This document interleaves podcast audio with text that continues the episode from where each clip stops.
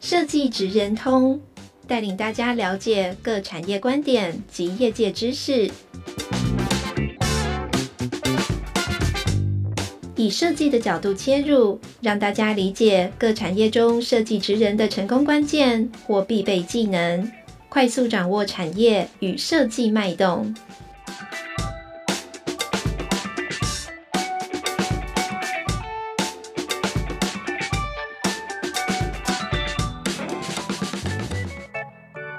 各位呃，设计职人通的听众朋友，大家好。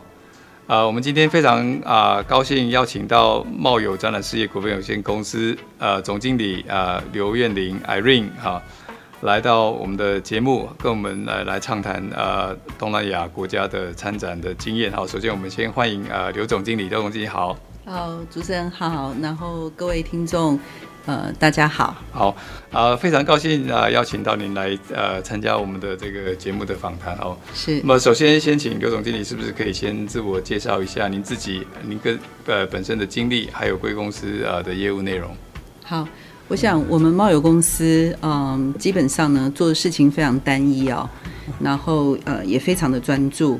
贸友公司今年十二月我们就满三十岁了。Oh. 那我们长期其实是台湾非常一个称职私人的这个贸易红娘。我们全年呢、哦、一年度我们大概带出去的这个海外专业展会高达四百场次，横跨四十个国家三十五个产业。其实基本上呃台湾中小企业啊、哦、呃对我们是感谢的。好，因为我们不是政府单位。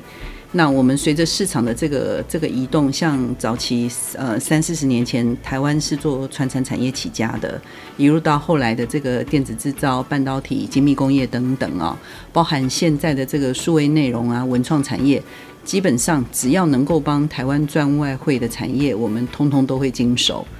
那台湾从这个 startup 的新新创公司，然后一路成长到中小企业，好，都是我们的客户族群。好，所以我们服务的这个呃企业非常非常的呃广泛，也是我们贸友的骄傲啦。好，也是我个人这一辈子，我觉得我至少帮台湾做了一件什么事情。呃，那我们最主要是在做外展的这样子的服务。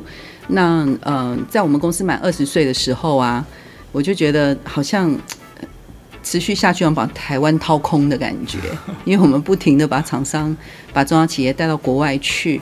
然后，呃，近十年发现，呃，路走得越来越窄，因为我们不管走到哪一个城市、哪一个专业平台上面，我们都对抗不了中国大陆的这个参展规模。嗯，嗯，所以我就公司二十岁的时候，我就沉淀下来思考这个问题。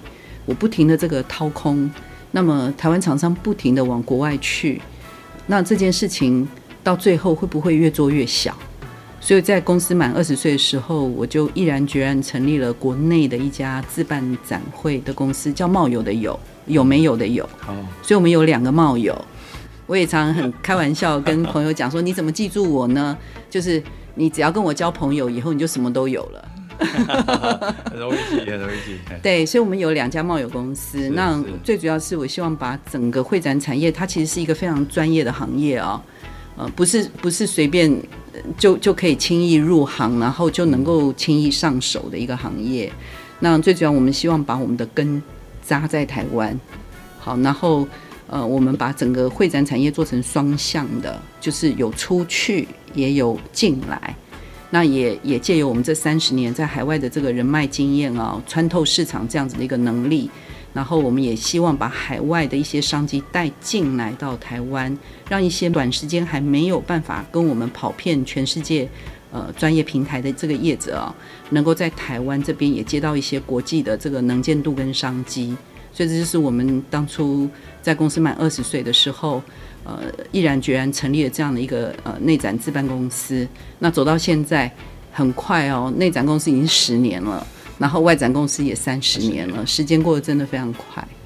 嗯，对，谢谢 Irene 的分享哦，因为这个三十年一路走来，在耕耘呃会展产业，这是非常不容易的事情。等于你也呃算是亲眼见证了国内啊这些会展产业跟我们这些产业的这个发展史啊，你都非常的理解了哈。对。那我我我我可以请问一下，因为您刚刚提到就是说您呃所经手的。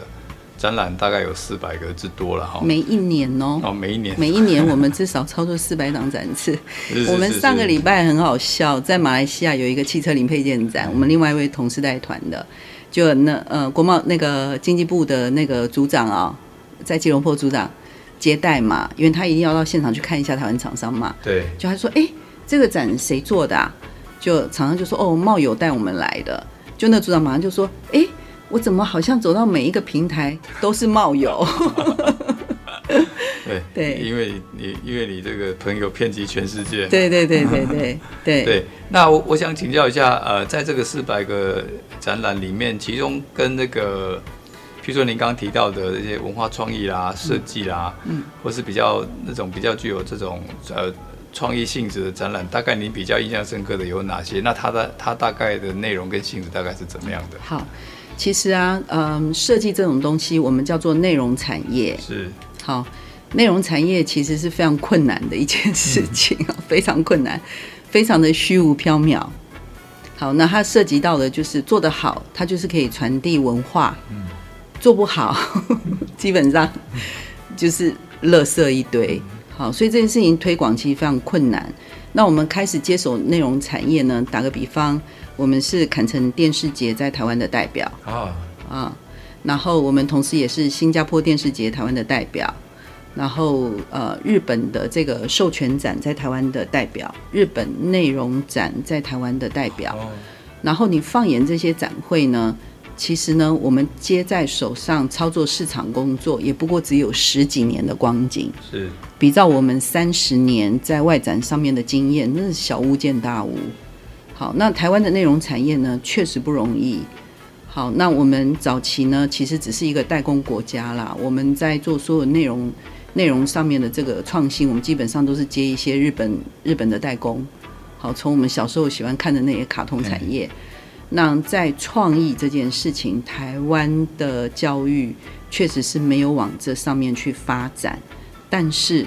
这十年，我看到了台湾一个非常蓬勃的这个发展，就是说我们的创意，呃，结合了非常多元的文化哦，然后创造了非常多元的这个创技，不管是在包装设计的创技，然后或者是在这个游戏，然后在文创，在这些呃各个不同的这个 characters 上面的这个创意哦，台湾我觉得。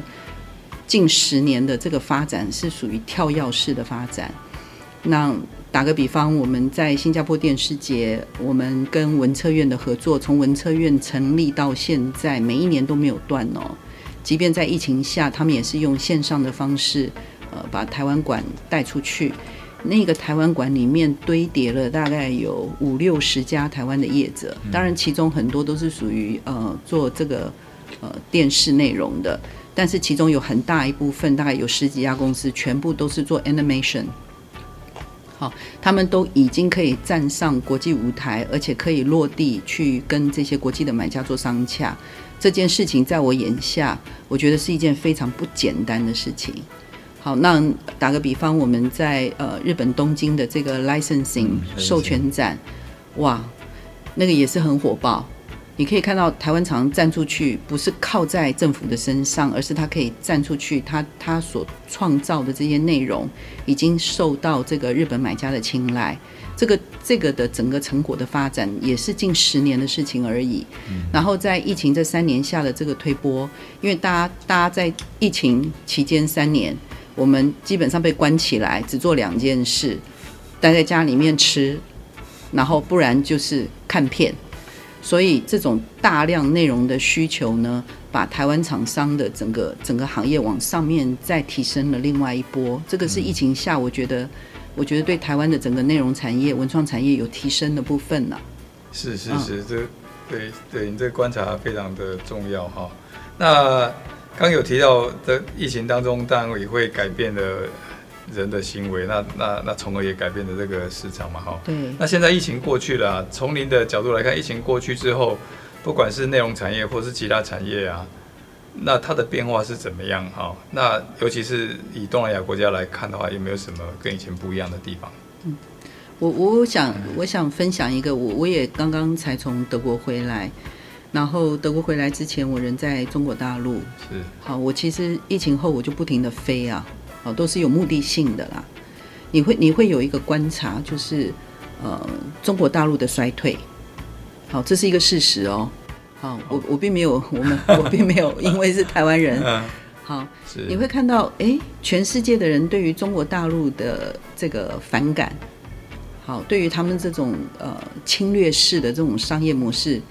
基本上是非常反感的，好，而且是排斥的。嗯，那台湾业者呢？我觉得在整个东协，我们如果今天讲东协市场啊、哦，是台湾人是被认可的哦。哦，嗯，是，是被认可的。是。那我们在文创文创产业上面，我们呃必须要理解啊、哦，就是新加坡市场是美国市场，他们对于数位内容的这个追逐。那些肖像啊，那些人物啊，好，还有他们的游戏，基本上他们他们崇尚的是美国的那一些内容，好，但是他们对于台湾的一些嗯，我们现在新创的一些连续剧啊，他们是很崇拜的哦，是，他们会追剧哦，好，那从 Netflix 开始啊，有一些台湾的这些小品啊，在整个东协市场是爆红的，哦，好。那因应那些小品产生出来的文创产品，哦，我觉得可以想办法去追逐跟衍生。我觉得那个有庞大的商机，是啊。那这些东西呢，好像感觉目前是锻炼的。好，台湾人在这个部分跟韩国人在戏剧文化侵略上面带入的这些商转，韩国人很厉害，他会一一直接接接下去。可台湾人好像一部戏爆红。爆红完了以后，哎，就没有去想这 这个内容底下衍生出来的这一些商品，对，好像就断掉了。对，好，我觉得这是一个非常可惜的事情啦，是是，是，非常可惜。这样听起来好像是文策院要跟我们台湾设计研究院好好合作。我觉得，我觉得还有很多东西他们要学习啦，还有很多东西，还有很多东西。是是是，这个这个观察非常有趣的哈。那那呃，依你的观察，那泰国不或者是东南亚和东协市场的消费市场，是不是有产生什么样新的商机或趋势？有这样变化之后，您刚刚讲的是，比如说对台湾的，我就我知道好像。马来西亚的华人圈，因为他们有百分之二十几的华人哦。嗯。对于台湾的音乐啦、戏剧，因为可能因为语言各方面的情感，嗯。哦，他们会就像你讲讲的追剧，或对我们的设计的喜爱，我们在那边去办设计的论坛，常常都爆满。没错。对他们对对台湾是非常友善，而且是非常喜欢我们的这些。那那那在这种背景下面，有没有什么新的商机或趋势是我们值得注意的？我们盘点整个东南亚市场啊，我觉得我反而觉得泰国很难，嗯，因为泰国大家都知道它是一个呃旅游的国家，而且它开放非常早，然后它里面充斥了外国人，好，欧洲人、俄罗斯人，所以他们他们自己在文创商品上面非常的泰国，好，他基本上呃也也受到这些欧洲人士的喜欢。那么，呃，在这个部分，台湾人要挤进去，我是觉得非常困难，好，非常困难。但是我非常看好华人扩散的市场，像您刚刚讲，主持人刚刚讲的马来西亚，嗯，好，新加坡是。好，菲律宾哦，嗯，好，他们对于台湾商品呢有莫名的喜好，有可能是从戏剧延伸。是。好，有可能是华人的这个传统文化。是。好，那这些市场，我觉得应该要很缜密的计划，一步一步的侵略进去，因为我们的小商品，呃，在马来西亚、新加坡，就是我刚刚讲从追剧开始嘛，那我们对韩国人产品的喜好也是从追剧开始啊，那他们对于台湾的这个呃新生代的这些这些戏剧是不排斥的哦，而且他们会去追逐哦。好，所以从这边可以衍生出很多这种设计性的小商品，我觉得那是一个庞大的商机。是，但是如果一直去聚焦泰国哦，现在的设计哦，他们又做了什么什么东西？嗯嗯，我觉得那个市场好像有有一点已经来不及了。哦，有原来是这样子。嗯，我个人的观察啦，这是我比较主观的，我主观的看法。是是是，因为对，因为东南亚这些国家呃。最近几年，呃，对于发展设计或以这个学习欧美或者跟台湾交流，越非常的频繁哈。那那泰国他们本本身自己也有办一些展会，譬如说啊，Bangkok Style Bangkok 哦，那他们整个很多不同的 fashion 或是 design 或是呃设计师品牌，会变成一个比较大的。以以泰国为中心去吸纳东南亚周边或全世界的买家能够过来，他们的策略大概是没有错，是是这个样子，是这个样子哈。那因为我们过去几年也曾经有在还没有南向政策之前，我们就有带品牌过去，那不断的测试，那对泰国市场也有一定的相关的的了解了哈。不过疫疫情之后，可能又是因为中间有锻炼过三年了哈。对对，所以我们可能就这方面的变化，可能的趋势还要再再增加一些观察。那您刚讲说，呃，针对这个马来西亚，其实我们也是非常注意这件事情。对，所以我们不断在泰国、马来西亚这边去测试我们的我们的这些设计商品，然后跟我们的这些创意的表现呢，是不是是否能够被当地的消费市场所所所接受？这样子哈。是。对。那我们对于这个刚刚您所提到的呃东协市场，可能相对于。对台湾的态度会比中国大陆的稍微再友善或认可一点嘛？那这个可以视为我们的一个跟他们做交往或合作的一个优势嘛？哈，那可不可以请你来谈我们的这个呃，在这个市场里面的优势或劣势有哪一些？那优势可能我们要继续保持或精进，那劣势可能我们就要想办法用什么方式哈？用用用我们像类似我们这种的非盈利机构。来来协助这些厂商能够补足这方面的缺口，这样子。我觉得我们有很多那种很妙的这种生活文化，所带入的这些设计的东西啊，那这个东西应该是要被扩散的。好，那这个也都是结合华人跟这个呃日本文化综合的一些东西，比如说我们喝茶的习惯。哦。好，我们在我们在茶艺上面的美学。好，它衍生出来的所所有的东西都是我们台湾人自创的。哎，对对。好，它也不是日本的茶道，是，也不是中国那一套。是。好，那像这些东西可以衍生很多这种呃 interior 的东西。好，然后生活你带入一种 lifestyle，一种生活上面的一个品味。好，那那这件事情。呃，如果你要到泰国去扩散，我是觉得会有些困难。但是如果你放眼主要的华人市场，你是会普遍被接受的。那从我们的茶饮开始，然后到我们现在，其实台湾的咖啡很厉害的哦。呃，我们的咖啡文化的发展也是近十年的事情而已啊。是。呃，现在每一个人，比如说喝咖啡，已经是不是不是去追追求时尚，是我们每一天。觉得是我生活必须的东西，没错。对，那你用喝咖啡这件事情，它也可以带入很多的很多的设计商品啊。是是。好，就是台湾人怎么生活，我们应该把我们的生活扩大，然后扩散，然后教这些东南亚人什么叫做生活品味。好，那这件事情，我觉得在过去我们一直强调的，台湾早期其实我们强调就是工业设计。好，我们凭良心讲。讲来讲去就是工业的东西，我们真正注意到生活跟生活美学，那个是态度，好，也是也是近几年的事情而已哦。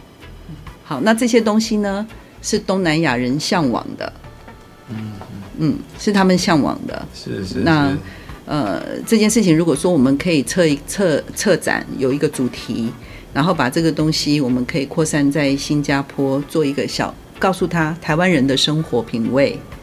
我觉得这这是一个蛮有趣，可以可以被探讨的一个机会。是是，呃，这个这个议题蛮有趣的哈。对，就是我们我们台湾可能，呃，可能常被外界理解为我们是比较有弹性哈，然后比较对于这个混搭，但是不违和哈，然后可能有包有某一种文化，甚至有些东西有稍微带有仪式感，好，让人家会觉得这个是一种很特别的，又又有别于日本，又有有一。有别于中国的一种融合哈，那这是这这种生活态度可能就会带带给呃泰国或是东南亚市场一些比较不同的感受。它会是一个很好的一个策展的方向啦。是是。那你现在泰国其实他们的设计就是在卖他的 lifestyle。好，嗯、泰国人怎么生活？好，泡澡，嗯、因为泡澡衍生了很多这些有的没有的这些设计商品。对，对，对，对，对，好，比如什么呃蜡烛的设计就几十种几百种。好，然后比如说它的这个 interior，它的 tableware，全部都是因为他的生活带出来的一个设计，但是我们怎么看都觉得不怎么样。好，那台湾的生活，其实我们生活，我们的生活是介于欧洲跟亚洲的一个大融合，它是一个 fusion，嗯，其实是很美的。好，那如果说有一个策展人，他可以理解，好，台湾人怎么生活，把这种我们台湾人的这种 lifestyle 带到东南亚去，我觉得是被向往的，包含我们怎么怎么怎么怎么每一天生活怎么做，好，里面有有一些工业设计，我们怎么利用。我们的这个三 C 产品，让我的工作更轻松，然后带入我的生活美学。就是当人家都在繁忙的时候，我其实可以 work from home，或者是 work from somewhere。然后我在这边，同时我在工作的同时，我也可以 enjoy。好，这个东西其实是可以策展的，是是是，但是从来没有人想过。很棒，很棒，很棒，很棒。因为因为泰国他们其实他们在推广他们的设计，他们政府也还蛮可以有目的性的。去推广泰国的设计，比如说泰国的，他在全世界推泰国餐厅，就是一件没错，一件很好的，就是很大家看得到的一个策略。因为，呃，他去补助这些泰国的这些餐厅在全世界展开。嗯，你你你餐厅的那个 menu 要设计吧？哦，有平面视觉上面的传达，对不对？哦，泰国文化里面有它的这个器具啊，它的室内空间的氛围、灯光，包括它的家具，它都可以把泰式的这些。想法去融入，去影响你这样子，让让大家很喜欢那个，但那连带的连带的，他就可以把泰国的相关的这些食材啊、材料啊，就做全世界的形象，因为都带到全世界去了嘛，源源不断的提供他们很多的这种，这个就是一种方式。另外就是说，他们对观光也刚刚提到非常重视，所以他们其实有一部分设计是基于。观光客或观光的需求去做设计的，然后因为就我知道他们也跟冲绳有，所以冲绳也是观光的地方，对，去开 workshop 去讨论怎么样去吸引观光客的好的设计，食衣住行各方面的用品，把设计导入，是。都都可以导入。那你刚刚提到那个三 C 产品，确实是我们的一个优势啊，就是说我们在带我们的文创品牌到泰国去参展的时候，通常带有一点点小小的科技的这种。好像对于当地的这些买家都非常有吸引力。对，我我看到的好像是这样子。台湾在全世界的定义就是科技。你走到哪里，你跟懂台湾在哪里，不会说 不会问你台湾在哪里的人，他对台湾的理解就是科技。哦，这样子哈、哦。但是现在科技走入生活，是是是，这个。这一个断层应该是贵单位。要急起直追的，是是，就是当我们在追逐科技的时候，不表示我们放弃了生活。对对对，OK，那这这个部分从来没有人去策展，然后每一次就是呃不停的把这些科技的产品装放在我们的一个呃设计设计的台湾馆里面，你它会有一它会有它会有一个违和感。是是是。好，但是如果透过一个策展去跟市场对话，最重要就是台湾人。怎么生活？好，我怎么样在我的工作职场环境，或者是我 work from home，我怎么怎么找到我的小确幸？是。好，那这里面充满了台湾的这个设计，包含当我大量使用三 C 产品，我怎么样用一盏很很很特很特殊很特别的灯，我就可以保护眼睛，同时也可以帮我帮我打亮我的工作职场。台湾。做这个东西太厉害了，讲不完的。对。然后包含我在工作的时候，我怎么样放一点轻音乐？好，那这个东西也是用很小的 device，它就可以带入那样子的一个一个环境。这个东西只有台湾有哦。对。这个这种所有的设计都只有台湾有。好，但是没有串接，没有好好的被策划出来，推到市场，告诉人家，我们作为台湾人，我们虽然是 workaholic。每次上小都在工作，但是我们怎么可能活那么久？就是我们其实是有生活的小确幸，而且我们有找到生活的方式跟生活的出口。那这个东西其实它是可以策展出来的。好，告诉人家，好，我在赚钱的同时，我也很注重生活。对对对，好，那那其实我我们有很多啊、呃、很多。年轻的设计师，他们有自创了自己的品牌，几个志同道合的朋友，那他们，呃，有有有很好的那个创意，但是他台湾又有很好的制造的技术去 back up 它，使得他们的创意能够被实现。虽然虽然是说他们量那个生产的数量没有很大，东西稍微比较贵了哈。那那针对这种跟 lifestyle 相关的这些品牌啊，如果将来要推广到国际上面去，您会有什么样的一个建议？因为我们在你知道要要要要要运作一个品牌不是不是那么容易哈。没错。对啊，但是你如果没有运作品牌或朝这边走，你永远在做 OEM 或 O 或帮你的代工 ODM，好像也不是一个非常长久的。那现在我们有很多年轻的呃这些新锐，有这些动机，还有这些创意，那么我们要怎么样把它用一个好的方式把它引导到国际的市场上面去去做对接，还是做怎么样的交流？这样是，我我我是这样看这件事情哦。这个这个题目主持人问的实在是太大，就是我我就直说哦，是是是。好，我觉得创业不管你是你是你是做文创，好，你是设计产业，或者是你是工业产品，要要做一个创业家，最重要的其实是资金啦。嗯，好。那么这些创业家，如果他是 startup company，大概两三年就烧完了。那烧完了不是只是金钱，也烧完了他的理想跟热情。嗯，那台湾政府在这个部分，我觉得不能短线操作。好，那么在韩国你可以看到他们很多文创产业跟他们的内容产业，政府政府会做东。好，就是说，如果你未来我赌你会成功。好，政府也可以赚一笔。对，好，政府会放资金进去，跟这一些小企业、微型企业一起成长。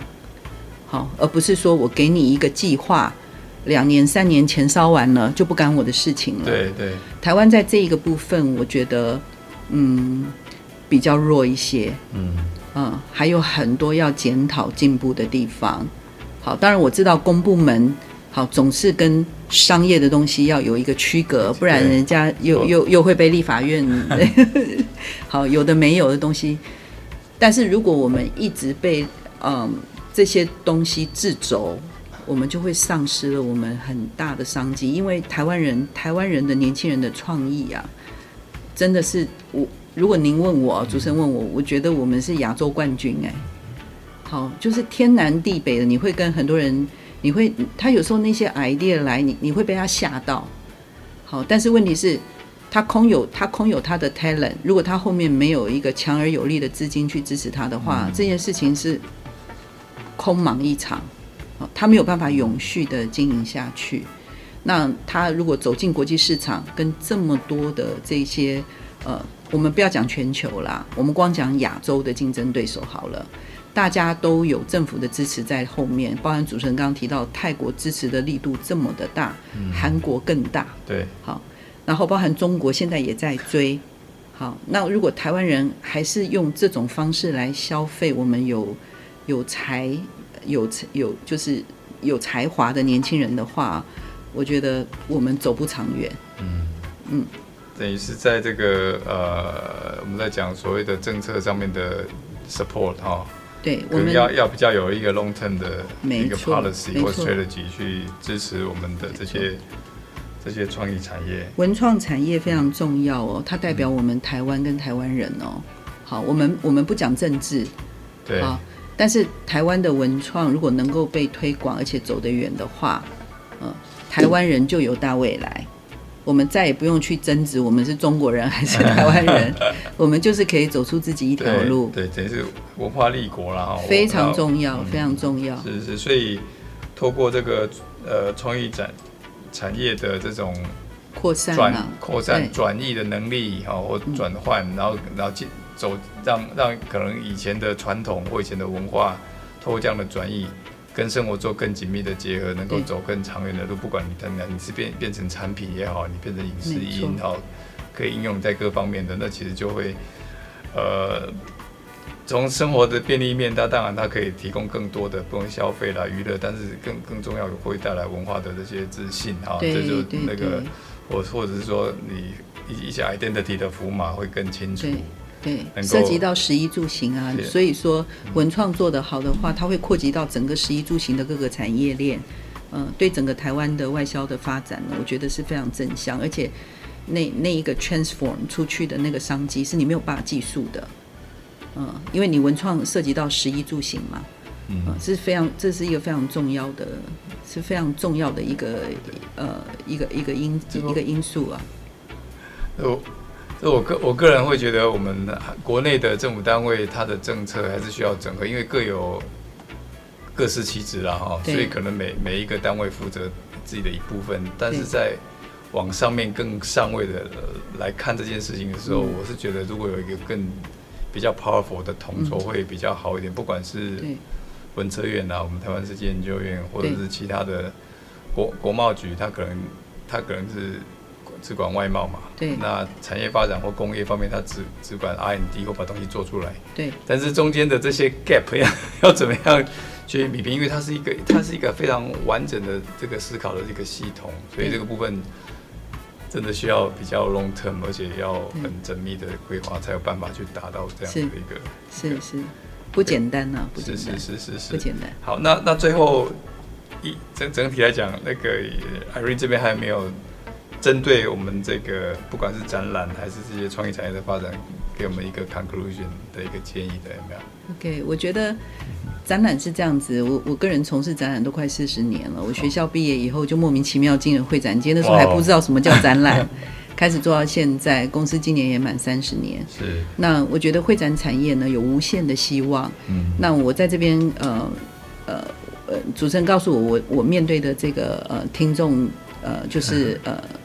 各式各式各样的这个 designer 嘛，对对对。好，那我我提供大家一个机会，想想看，思考一下，会展产业呢，它其实在策展的这个过程当中，是需要好的 designer 在里面的。好，包含你怎么样在这个三天，你要呈现什么东西，那这个部分在整个会展产业里面的 designer 从从业人员是不够的，嗯。那如果说假设呃你不想花费那么多的时间去设计一个，比如说一个商品、一个工业产品，您可以倒回来思考一下，你要不要进会展产业？好，会展产业其实是很迷人的。好，我做到现在我都还没还没离开那个产业链。好，那在这产业链里面可以学习的数，可以学习的东西是你完全没有办法想象的。那假设你本身是从事设计的工作，然后你也懂得呃 interior designer，你不不妨花一点时间来了解会展产业在做什么。好，那如果说未来也可以给到所有的这些呃设计师另外一个思考在职场上面从事的方向，那我觉得会展产业是一个不错的行业。嗯、是，谢谢。我们希望那个会展产业能够多多跟我们的设计。来做结合了哦，因为因为因为导入更好的这些呃创意哈，然后有有更好的创新的做法，能够服务到更多这种无烟囱产业哈，它它其实也是一个非常好的一种那个创意产业的的一种代表嘛哈。是，OK 好，那非常谢谢 Irene 这次呃非常。